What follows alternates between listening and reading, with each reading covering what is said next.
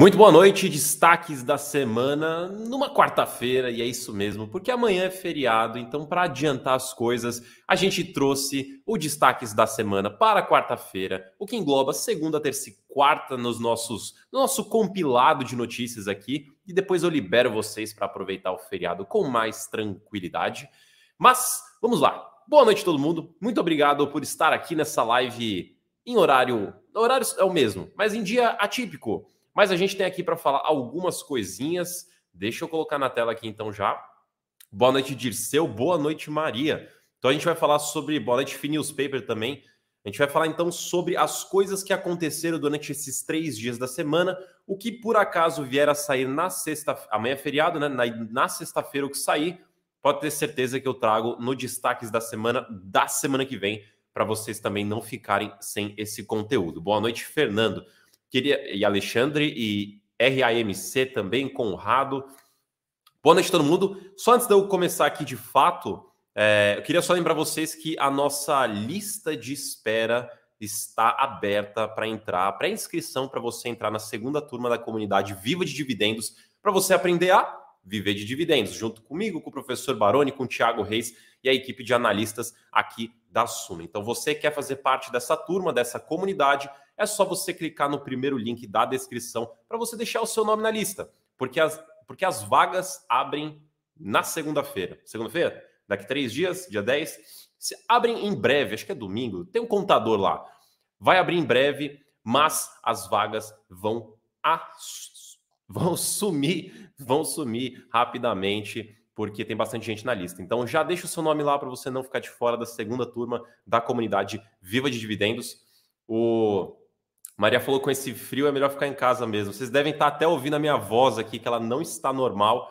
Acredito que eu estou ficando gripado, resfriado, então peço perdão se por acaso aqui a voz der uma falhada no meio do caminho. Então a live provavelmente vai ser mais curtinha também, mas vamos lá. Destaques da semana, segunda, terça e quarta, algumas menções rápidas aqui. O fundo RDPD11, ele mudou seu ticker para VVCR11. O, isso, notícia super rapidinha, nada mais para comentar. Uh, ou seja, na verdade tem uma coisa para comentar, né? Obviamente, se você ne quiser negociar esse fundo, você usa agora o ticker novo e não usa o ticker velho. O VILG, VILG Fundo de Logística da 20, ele tinha anunciado em março a venda de 100% do centro de distribuição Cachoeirinha, mas sempre que sai um comunicado falando, olha, temos aqui uma intenção de venda, uma intenção de compra, mas ainda tem algumas tratativas que precisam ser superadas para que conclua o negócio, isso quer dizer que não está garantida a venda ou a compra. Portanto, portanto, pode acontecer de dar problema, seja lá o que for. E no caso do Vilg, não foi explicado o que causou a suspensão, mas basicamente a venda não vai mais acontecer. Pelo menos não dessa forma aí. Pode ser que mais para frente role alguma outra venda, mas neste momento a venda não vai acontecer. O PATC 11, o Fundo Pátria, quer dizer, era Pátria, né? Ele é hoje quem toma conta desse fundo é a VBI, Fundo de Lages. Ele vai amortizar aproximadamente, porque esse número tem umas 10 casas depois da vírgula, então aproximadamente R$ 1,33 por cota para quem tinha cotas do fundo no dia 5 e vai ser pago no dia 23, ambos de junho.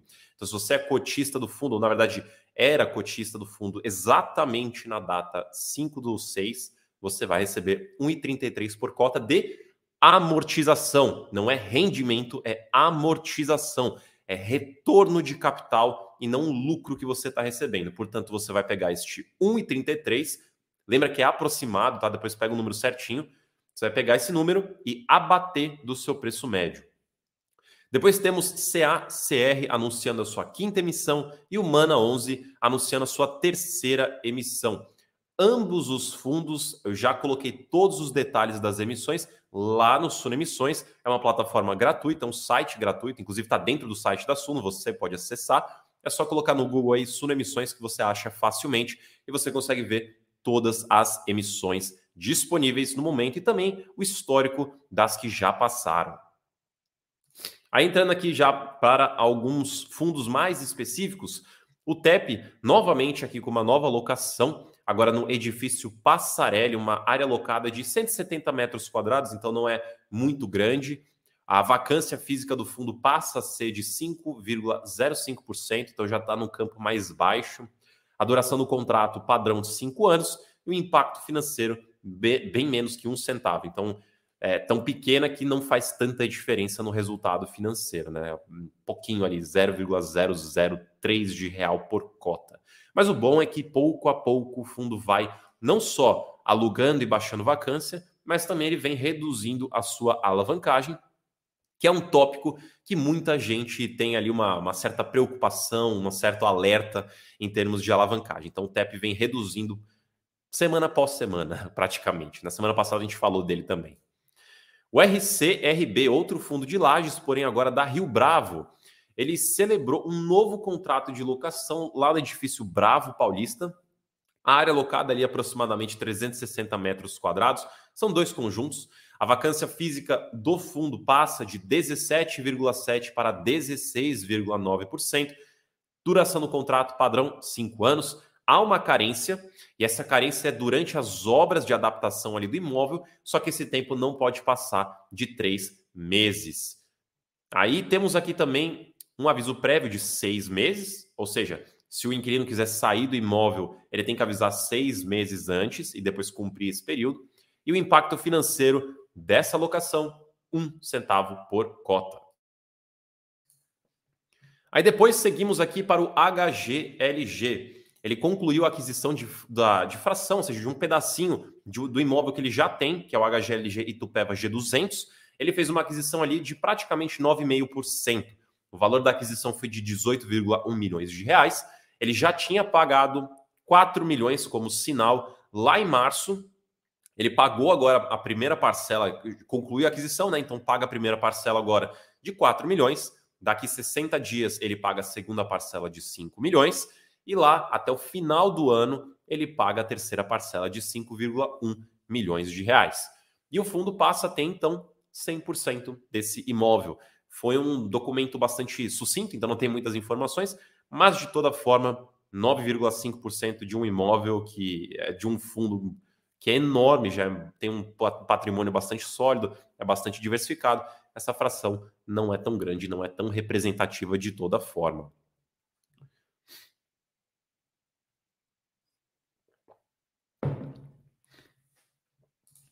O Mário falou aqui, o fechamento da semana muda toda semana. Pois é, pois é, a gente está sempre tentando aqui deixar a coisa mais dinâmica. Você nunca sabe quando que eu vou aparecer aí no seu YouTube. Então a, a ideia aqui é justamente fazer essa esse dinamismo. Quem sabe aí quando será a próxima live de destaques da semana? Será que vai rolar uma live de fim de semana? Será que vai rolar uma de terça-feira? Nunca saberemos. Será que será de manhã, de noite, na madrugada? Não temos como saber até acontecer. Então Fiquem acompanhando, já se inscreve no canal, já ativa o sininho, porque com o sininho você sabe quando vai acontecer a live de destaques da semana, mesmo quando a gente acaba mudando de horário. Uh, deixa eu ver aqui algumas perguntas.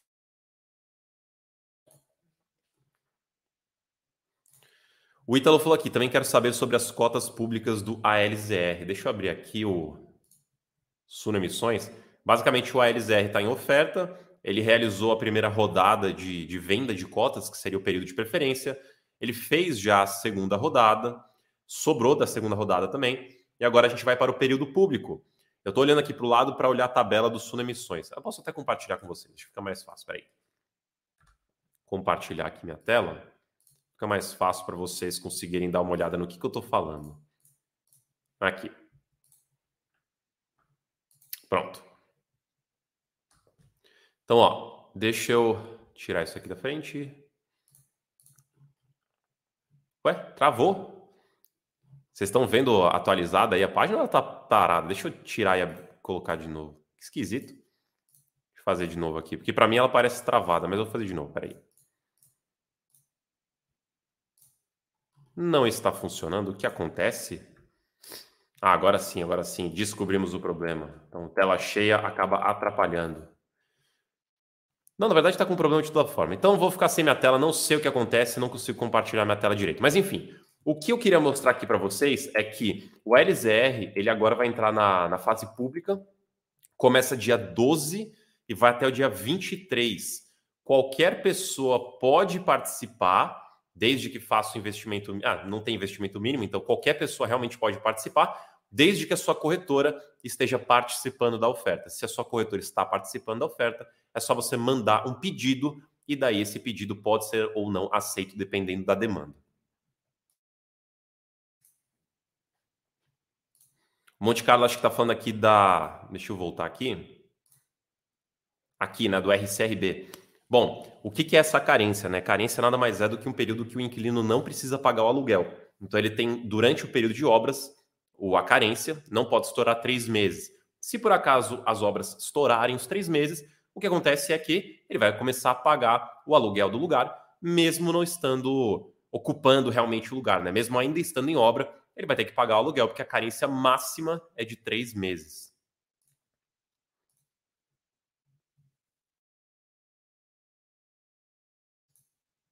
Vamos ver aqui.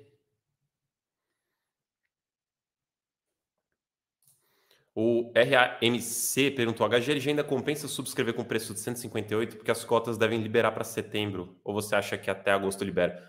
Mesmo que libere é dezembro, vocês têm que lembrar que o recibo, que é basicamente quando você entra numa oferta, você paga e você recebe um recibo, não é a cota ainda, é o recibo. Este recibo, ele tem rendimento também, tá? Então, se por acaso o HGLG só converter de recibo para cota lá em dezembro, você não vai ficar até dezembro sem receber rendimento desse valor que você investiu na subscrição. Você vai ter um rendimento, tá? Então, é, não, não precisa se preocupar com isso. Deixa eu ver mais alguma pergunta aqui. Tem alguma emissão para MXRF? Foi comentada, foi até aprovada um tempo atrás, mas não aconteceu ainda não. Então, pode ser que aconteça, mas ainda não.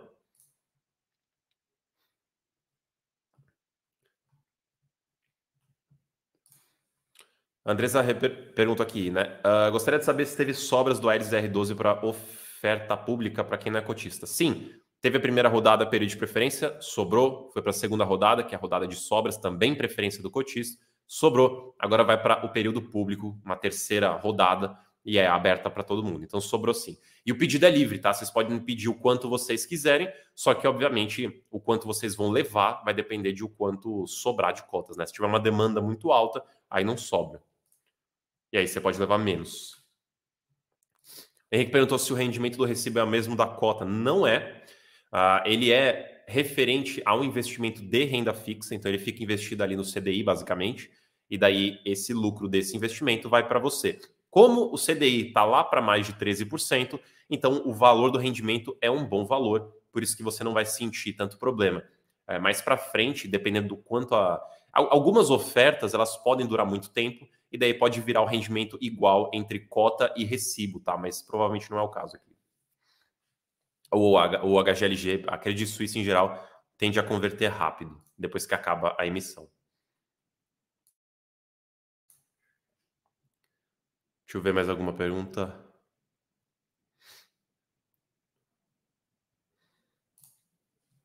O João perguntou: você não achou o montante realizado muito baixo na subscrição do HGLG? 500 milhões, é, captou 500 milhões de 1,8 bi.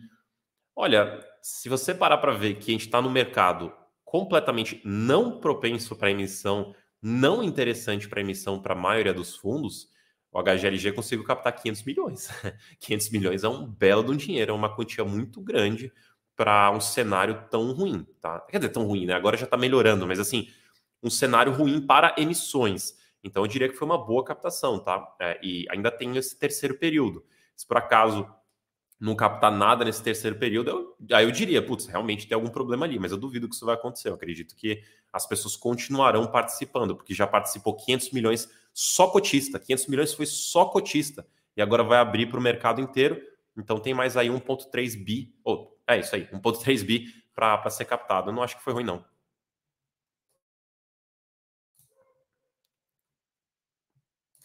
O Gabriel perguntou aqui: esse rendimento de recibo é pago como proventos também? Sim, igualzinho. Da mesma forma que você recebe lá o seu, por exemplo, ALZR 11, você vai receber o seu ALZR 13, por exemplo, o ALZR 14, o ALZR 15. Da mesma forma, a diferença é esse número no final.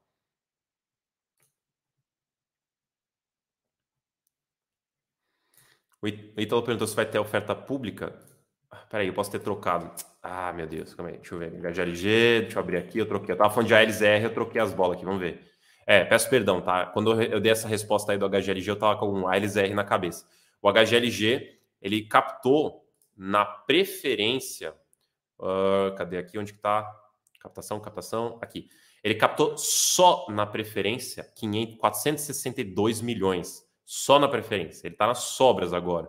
Então, assim, eu diria que é uma captação ótima, tá? É, vou só voltar aqui dois passos, porque como eu troquei ali o ARSR e o HGLG, só para deixar todo mundo na mesma página, tá?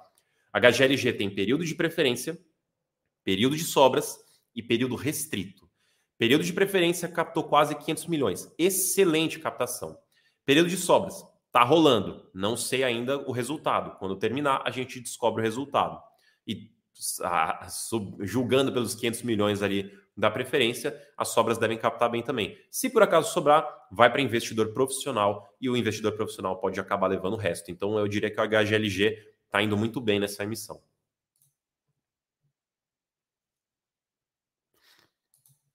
O Anderson falou, né? O HGLG disponibilizou o dobro para quem optou em aceitar a oferta. Possivelmente capta um bi agora só com os cotistas.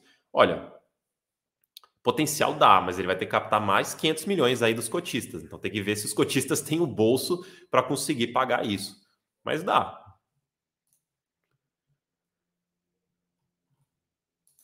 Pessoal que chegou depois, eu queria lembrar vocês que estamos com pré-inscrição para a segunda turma da comunidade Viva de Dividendos, para você aprender a viver de dividendos comigo, Thiago Reis, professor Baroni, os outros analistas da Suno, como João Daronco, José Daronco, para vocês aprenderem essa estratégia de aposentadoria, uma estratégia de liberdade financeira, que é viver de renda. Se você quer participar dessa turma, dessa comunidade, o link está aqui na descrição. Deixa seu nome na lista, porque as vagas vão abrir bastante em breve e você vai querer ser notificado em primeira mão quando isso acontecer. Primeiro link aqui da descrição vai ter bastante conteúdo. É a segunda turma dessa comunidade, então a gente está cada vez mais crescendo a quantidade de pessoas que querem viver de renda. Então aproveita o primeiro link da descrição e não perde, porque já já as vagas abrem. E pessoal, eu peço desculpas, tá? Hoje eu realmente não estou me sentindo super bem, mas eu não queria deixar vocês sem a live. Passei aqui já os destaques para vocês, respondi aqui algumas dúvidas, mas eu vou pedir com licença aqui. Eu vou encerrar mais cedo hoje para eu também não piorar meu estado e não conseguir fazer mais nada aí nos próximos dias. Então, agradeço a compreensão de todos vocês. Muito obrigado pela participação de todos vocês. A gente se vê na próxima. Boa noite, bom feriado, bom fim de semana e a gente se vê na próxima live. Obrigado, pessoal. Desculpa acabar mais cedo aqui.